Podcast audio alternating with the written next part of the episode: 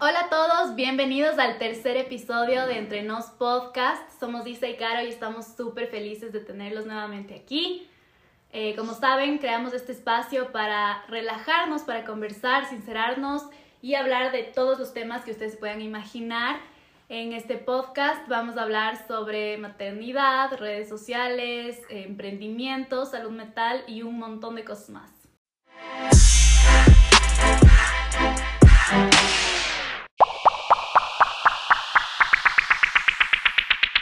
El día de hoy eh, vamos a tener nuestro, a nuestra primera invitada del podcast. Ella es Carla Prado, es la, la chica del delantal azul, la chef de voleo y tiene una historia súper interesante que contarnos. Ella es diseñadora de interiores, pero es cocinera de corazón y pues le encanta todo, todo lo que tiene que ver con cocina. Entonces, bienvenida Carlita a nuestro podcast. Hola, Caro. Hola, Isa. Hola a todas. Muchísimas gracias por tenerme aquí. Me encantó que me hayan llamado para ser su primera invitada. Sí, sí, sí. Estábamos muy emocionadas de tenerte a ti. Queremos que, nos cuentes un poquito sobre ti, eh, cuántos años tienes, de dónde eres. Cuéntanos un poco de, tu vida. Ah, perfecto. Ojalá no me vaya de largo porque me, me, puede pasar. Bueno, yo tengo 30 años y mm, soy de Quito, vivo en Quito, siempre he estado aquí.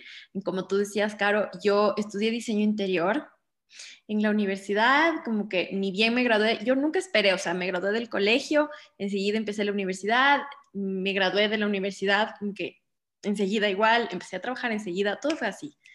Y mm, después de que trabajé como más o menos un año y medio, me fui a hacer mi maestría y mm, fue o sea, yo para ese punto de mi vida no cocinaba nada, pero nada, nada. O sea, es súper carichina. Sí, o sea, yo me fui y era como que, mami, ¿cómo, ¿cómo tenía que ser el arroz? Pero es que me acuerdo clarito, o sea, fue al menos unas, unas tres semanas de, a ver, de nuevo, vamos de nuevo. Entonces, ya, ya, yo creo que por la necesidad, ¿no? Porque tampoco puedes estar comiendo afuera todo el tiempo. Aprendí a cocinar y fue ahí que le cogí el gusto a la cocina. Cuando estuve yo allá, aparte estaba pasando como por un cambio hormonal, que yo había bajado muchísimo de peso.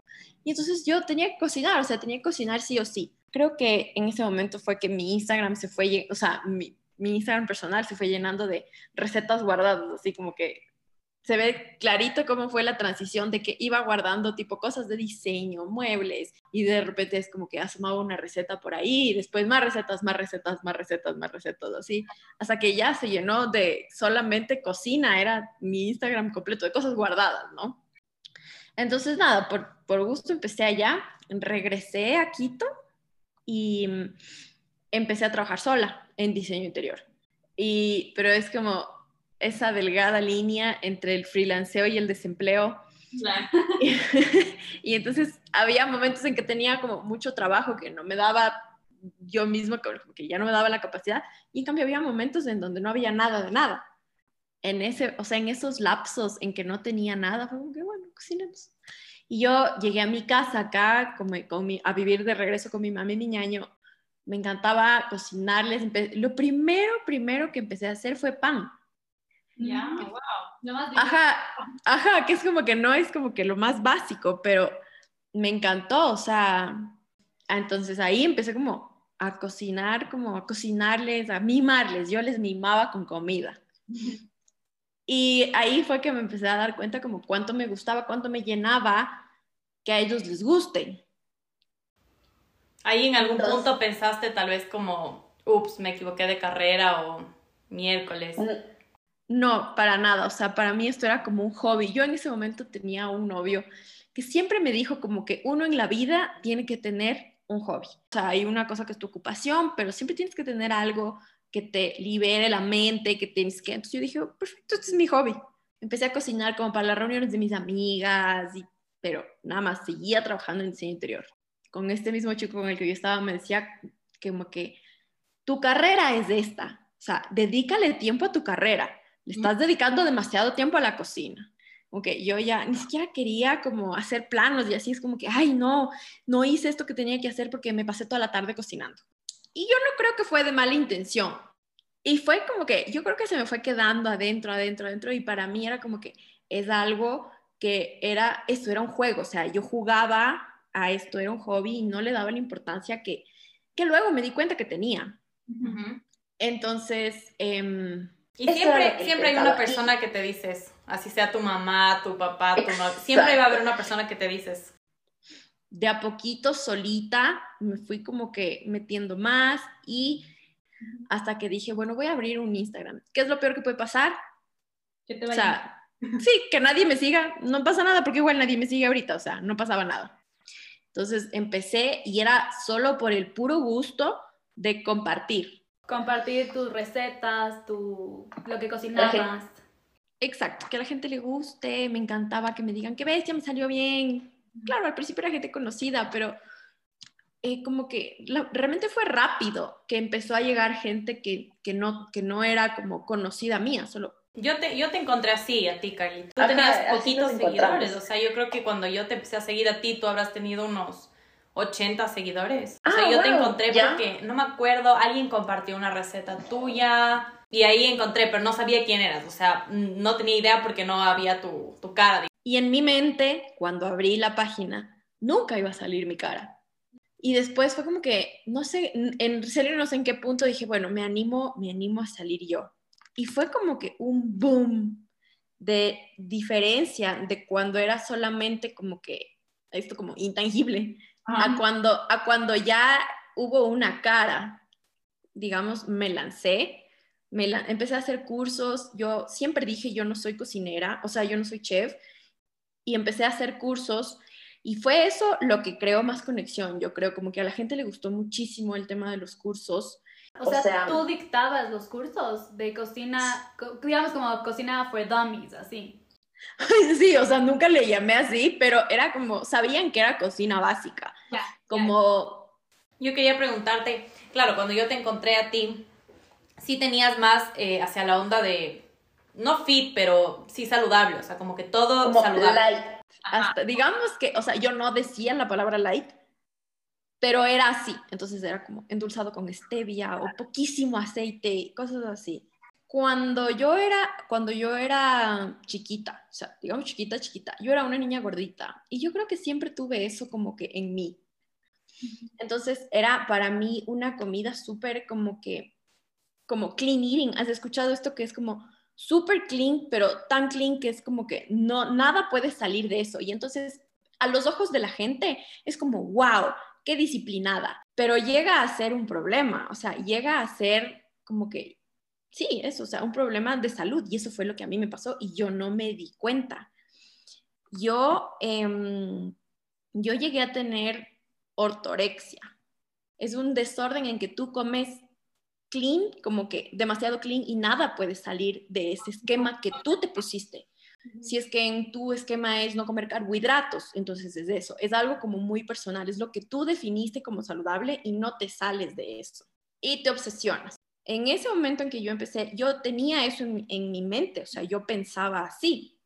Entonces, en Instagram le encuentro a una doctora que se llama María José Levet y empieza ella a contar que, mm, que tuvo, o sea, que por comer muy clean, que ni sé qué, ella tuvo una condición que se llama amenorrea hipotalámica.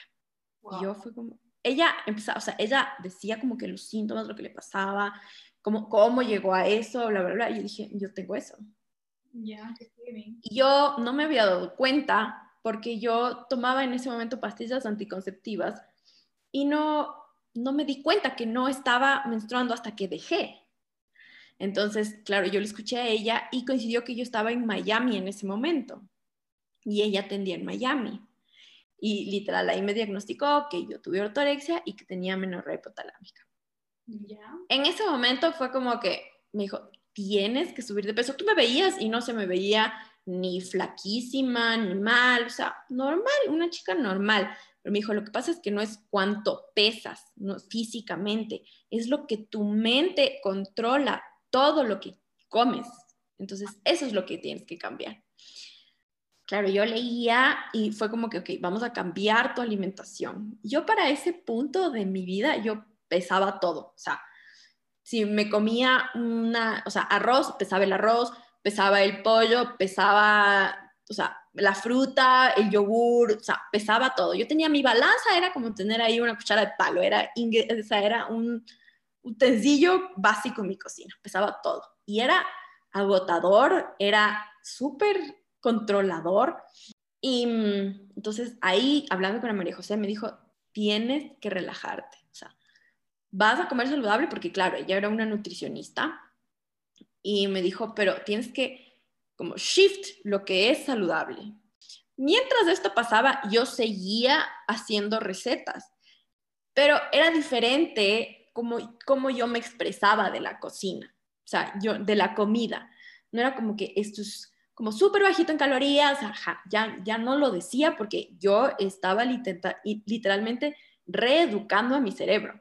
Oye, pero qué importante es que eh, uno mismo se dé cuenta de sus problemas mentales, porque finalmente todos los tenemos, pero es súper importante que uno mismo decida hacer ese cambio. Y qué chévere que tú tomaste la decisión de ir con la María José, eh, de diagnosticarte sola Sí, sí, sí, de acuerdo. Yo, yo creo también, Carlita, bueno, corrígeme si estoy mal, pero em, una persona que tiene cualquier tipo de trastorno alimenticio depende mucho más de, de, esa persona, ¿no es cierto? Como tomar la decisión, porque si tu mamá te llevaba, por ejemplo, y recupérate y mejora y come y ni sé qué, y lo que sea. Claro, ¿no? Porque para esto, para hasta que yo tomé la decisión, mi mami ya me decía como que, no, o sea, no está bien que peses todo, que midas todo, que no podamos comer lo mismo claro, ellos comían una cosa y yo era como que, bueno, o sea, sí esto, pero yo me hago aparte esto otro. Entonces, yo creo que hasta separaba esa como momento de conexión de comer, porque la comida no es solo comida, o sea, comer no es solo lo que está en el plato, es el momento, es con quién estás, es, o sea, es, es todo, o sea, es toda una experiencia y al menos para nosotros es algo súper cultural. Y realmente yo te mentiría si te digo que eso fue fácil y que fue, mm, listo, nos vamos a, comer como que mucho más y para nada. O sea, eso fue un literalmente reaprender. Entonces fue poquito a poco y realmente a mí me costó y, eran, o sea, yo para esto, o sea, el, el goal era recuperar mi periodo sin pastillas. Y mm, sí, o sea, fue cambiar. Ah, me prohibieron hacer ejercicio o sea, me dijo, no puedes hacer nada. Y yo, ah".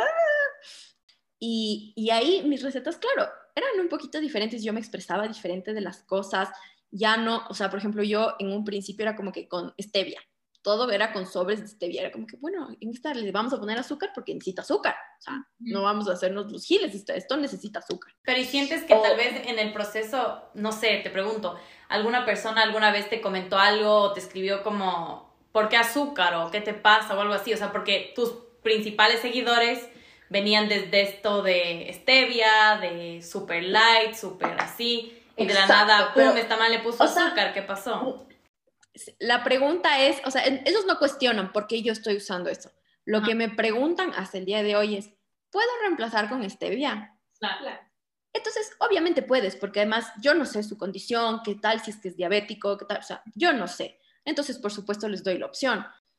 Yo pensé que era mi responsabilidad que nadie más, o al menos evitar que alguien más le pase lo que a mí me pasó, que realmente le tenga pavor a la comida. Pero también hay un bombardeo tan grande sino que yo creo que ahorita sí es un poquito más equilibrado, hay un poquito más de conocimiento de esto de no satanizar así a la comida. Cada vez hay más, pero como tú dices, depende mucho de las cuentas que tú sigues, o sea, yo también en un tiempo cuentas que seguía, todas eran de los lácteos son malos, eh, la, yema, la, yema, del huevo, el, azúcar es veneno y el gluten, o sea, y empiezas a seguir una cuenta así.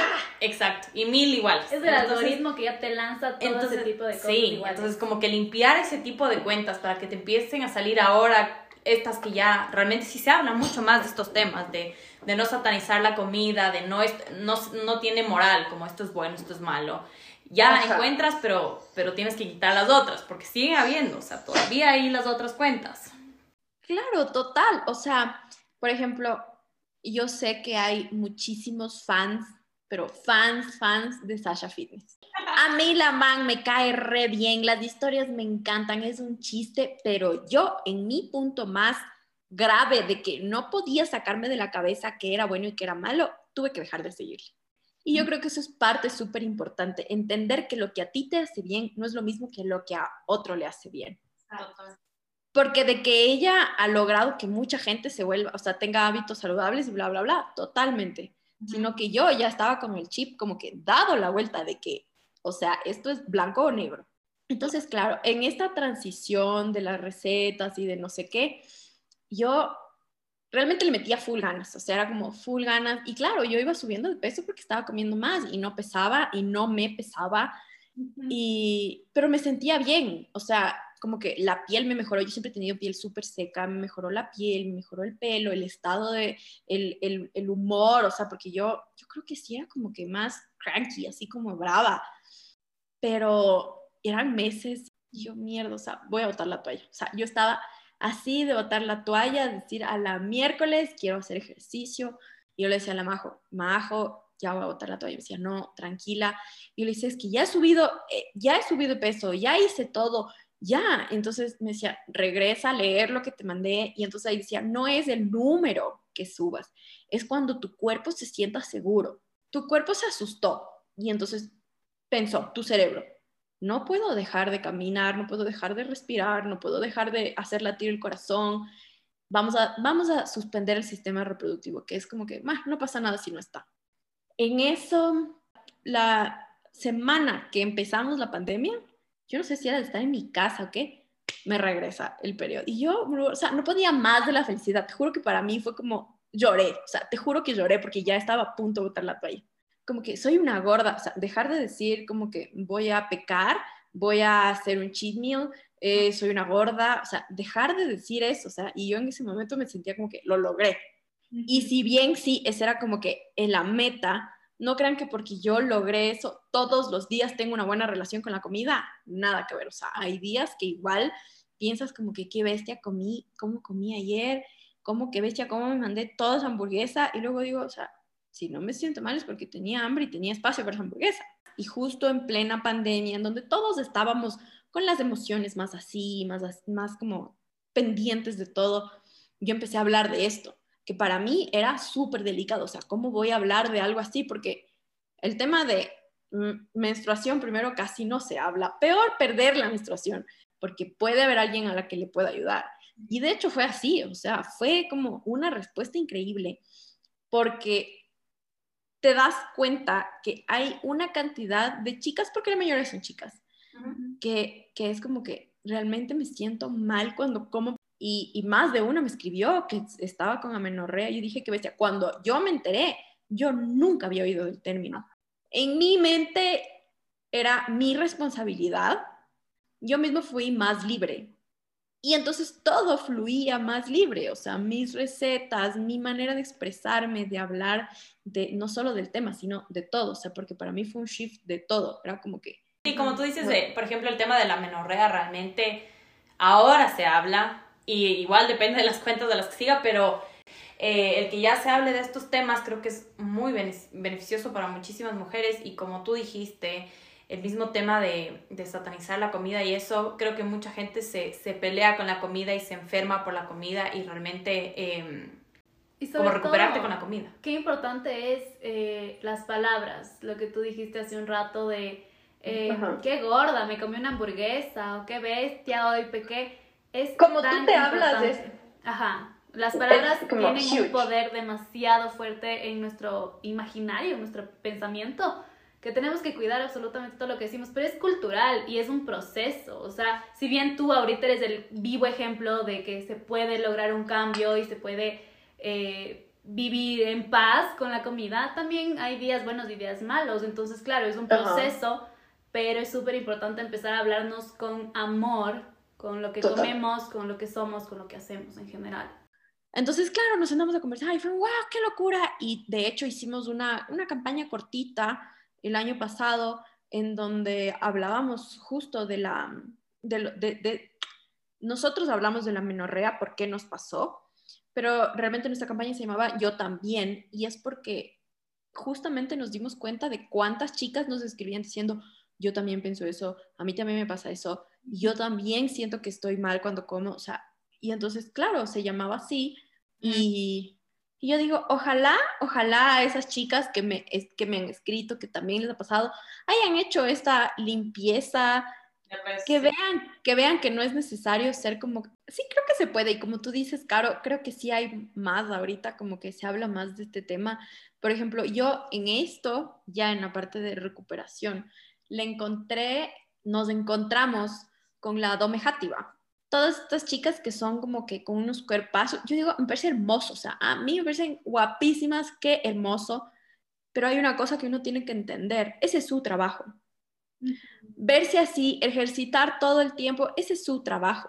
Tú no eres una fitness influencer y no tienes que estar con 10% de grasa todo, o sea, no tienes que estar así. Te juro que intento no hacerlo, pero cuando yo veo una chica muy flaca, digo, Dios mío, debe tener a menos y yo digo, no, no, o sea, no quiero juzgar porque también eso es juzgar. Así es. Pero es como una preocupación y es como que no es de mi incumbencia. Si no me piden ayuda, tampoco voy a andar diciéndome te ayudo.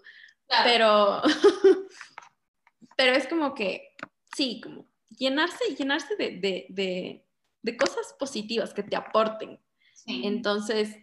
Y creo que, por ejemplo, lo que te pasó a ti, de, o sea, es un, es un desorden alimenticio de que no es hablado, que no es conocido, porque yo, por lo menos desde el colegio, me acuerdo, te enseñaban los desórdenes alimenticios, la bulimia y la anorexia. Y la anorexia. Entonces, si no le ves a una chica que está, que ya no tiene carne, o sea, que está solo en huesos, no es desorden alimenticio.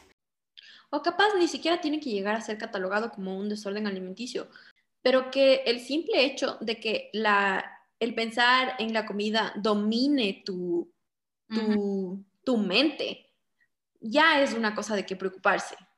Igual, como yo, yo creo que realmente no te das cuenta las cosas que te pierdes capaz yo pienso, por ejemplo, este, este chico del que les hablaba al principio, que fue mi novio que me decía como que no, la cocina es un hobby, no es que finalmente nosotros no seguimos, o sea, nuestros caminos se separaron.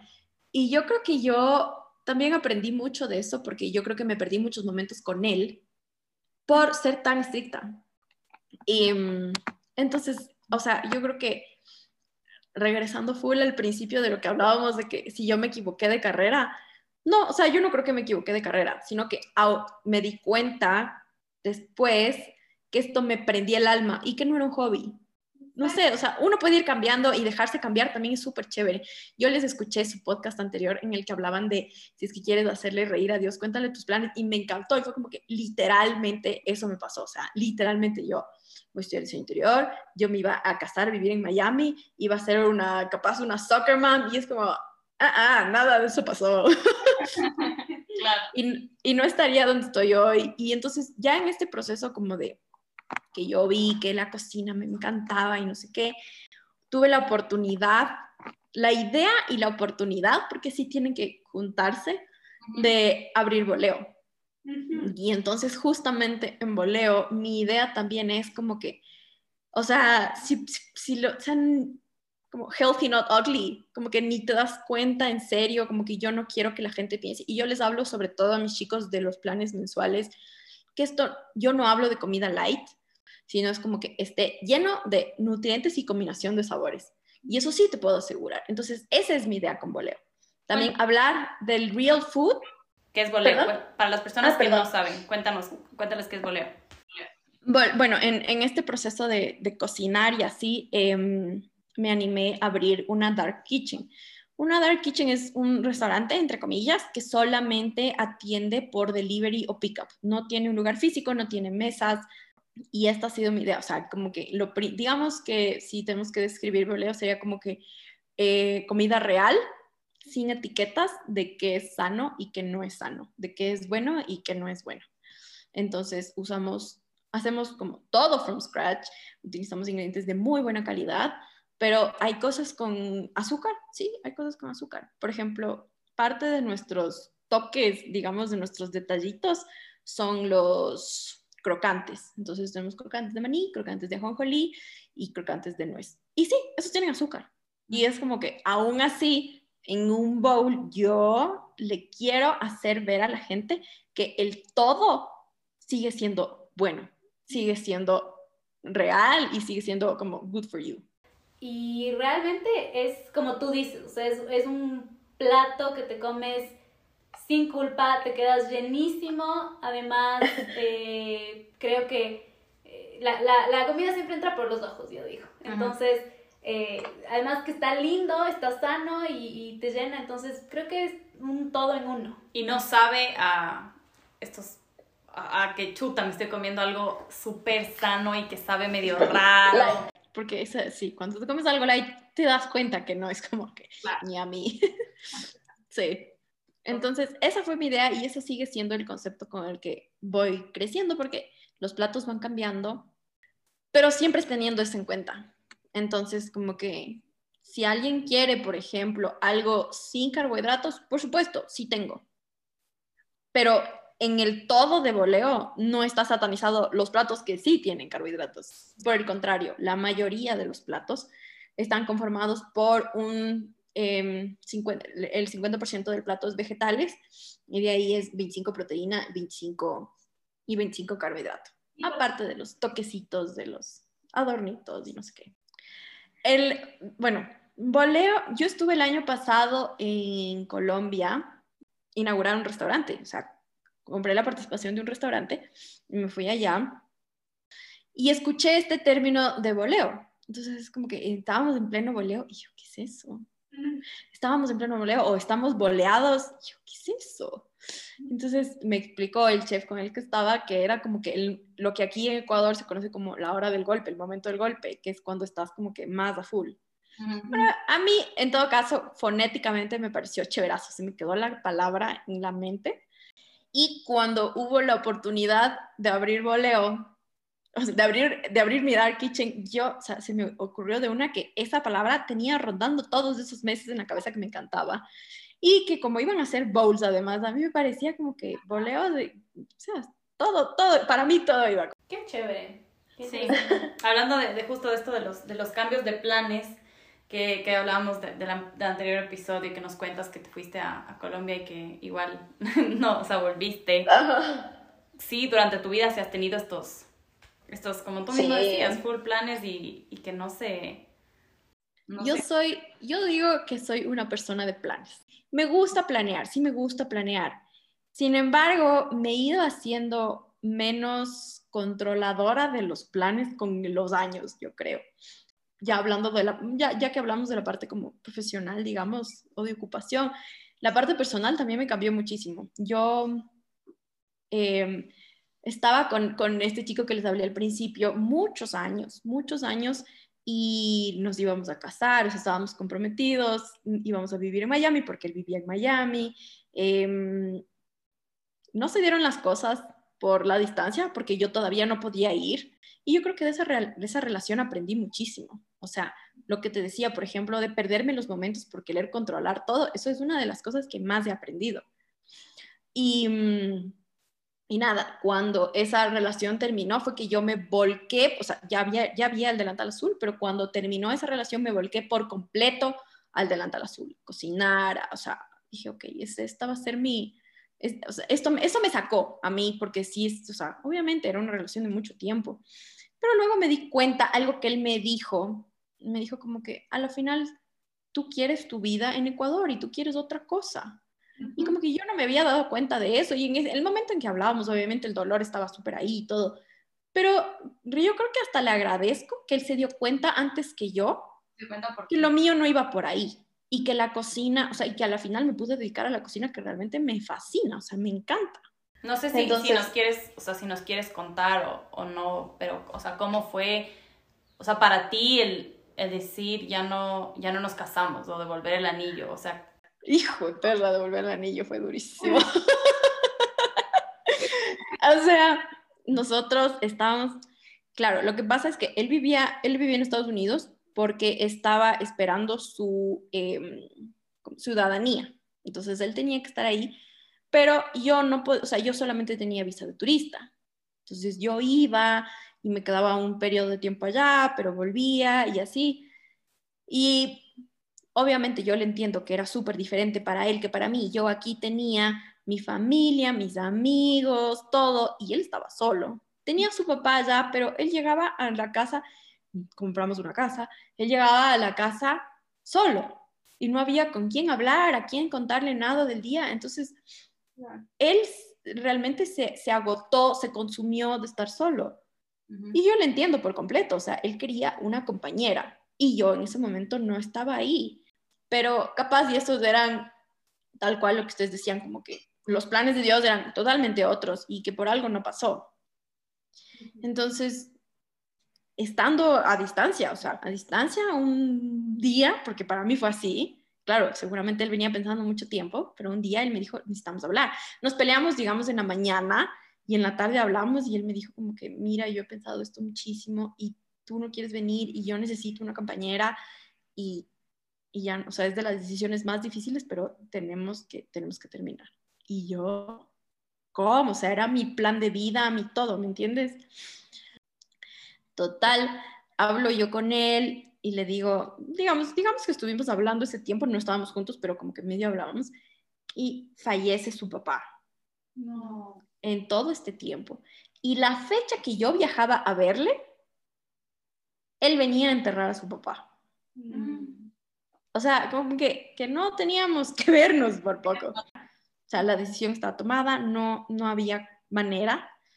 Y yo dije, bueno, si ya está comprado el pasaje, ya estaba comprado, me voy a estudiar. Y me fui a hacer una certificación de chef allá, en, en Estados Unidos. Ahí hice una certificación en la Mariano Moreno de chef saludable. O sea, mi certificación es eso. Yo no soy una, no tengo una carrera completa de gastronomía, mi certificación es justamente de cocina saludable. Qué lindo, Carlita. Sí, realmente cuando las cosas no, no tienen que ser, no se van a dar de ninguna manera y, y todo pasa por algo. O sea, tú ahorita estás súper bien y, y, pues estás en otro camino, que es el que te pertenecía a ti, estás feliz con tu, con tu voleo y pues todo es por algo. Sí, yo creo que sí, o sea, como te digo, yo aprendí muchísimo de todo lo que me pasó, o sea, de la relación, de, de terminar, de, de, incluso de cuando al principio no me daba yo ese permiso de, de, de, dejarme que esta parte de la cocina me encante. Entonces, como que de escucharme más y, y sí, todo pasa por algo. Todo pasa por algo y ahorita estamos como, estoy, estoy bien. Qué hermoso, qué lindo, Carlita, que nos hayas compartido tu historia. De verdad te agradecemos muchísimo eh, por haberte abierto de esa manera con nosotros y, y por contar tu experiencia, que como nos contaste, si bien ya ha ayudado a muchísimas personas, siempre hay alguien más. Y, y, gracias, muchas gracias también por alegrarnos la vida con esos deliciosos bowls. Gracias, chicas, muchísimas gracias, en serio me encantó. Yo les dije que si me ponía a hablar, podía hablar de largo, así que espero que no tengan que editar mucho, pero muchas gracias, me encantó. Ya. Esto fue todo por el episodio de hoy. Queremos que ustedes sean parte de nuestra conversación. Eh, si es que se les ocurren a ustedes otros invitados que tengan una historia interesante que contarnos, por favor escríbanos, nos encantan sus, sus recomendaciones, su feedback. Eh, gracias por, por, todos sus comentarios. Eh, ¿Qué más? Sí. Mm. Pueden enviarnos sus preguntas a nuestro Instagram, que es arroba podcast raya baja entre nos, y seguirnos en nuestras redes sociales. La mía es arroba caroduran.n. Y la mía arroba sermamá.blog. Y recuerden que todo lo que conversamos se queda entre, entre nos. nos. Gracias por estar aquí. Les esperamos el próximo episodio. Tchau. Tchau.